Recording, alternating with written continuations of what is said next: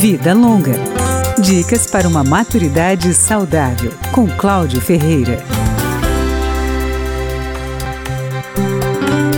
Existe uma máxima que diz que quem passa um dia sem sentir alguma dor é porque não está vivo. É um exagero, claro, mas é bom prestar atenção à dor crônica, aquela que se estende por mais de seis semanas.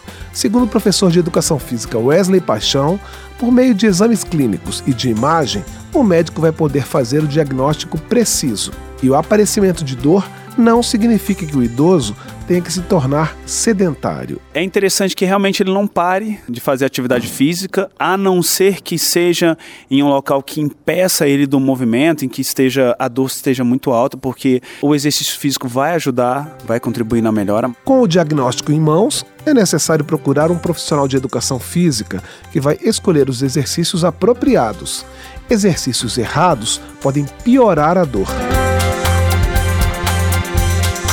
Uma doença relacionada com a dor que é muito comum entre idosos é a artrite. O professor Wesley Paixão dá uma dica. A primeira observação que se tem que fazer com relação à artrite é como aquela, aquela articulação ela está afetada e se já ali já gerou um problema de amplitude, quer dizer, se ela consegue realizar o movimento dela numa máxima execução. No caso da artrite, exercícios aeróbicos e de resistência podem diminuir a perda óssea.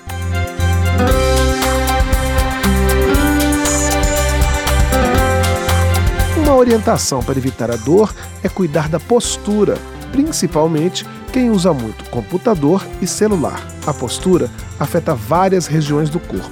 Além de amenizarem as dores, exercícios físicos também promovem uma melhora cognitiva, tanto no raciocínio quanto na memória. Vida Longa, com Cláudio Ferreira.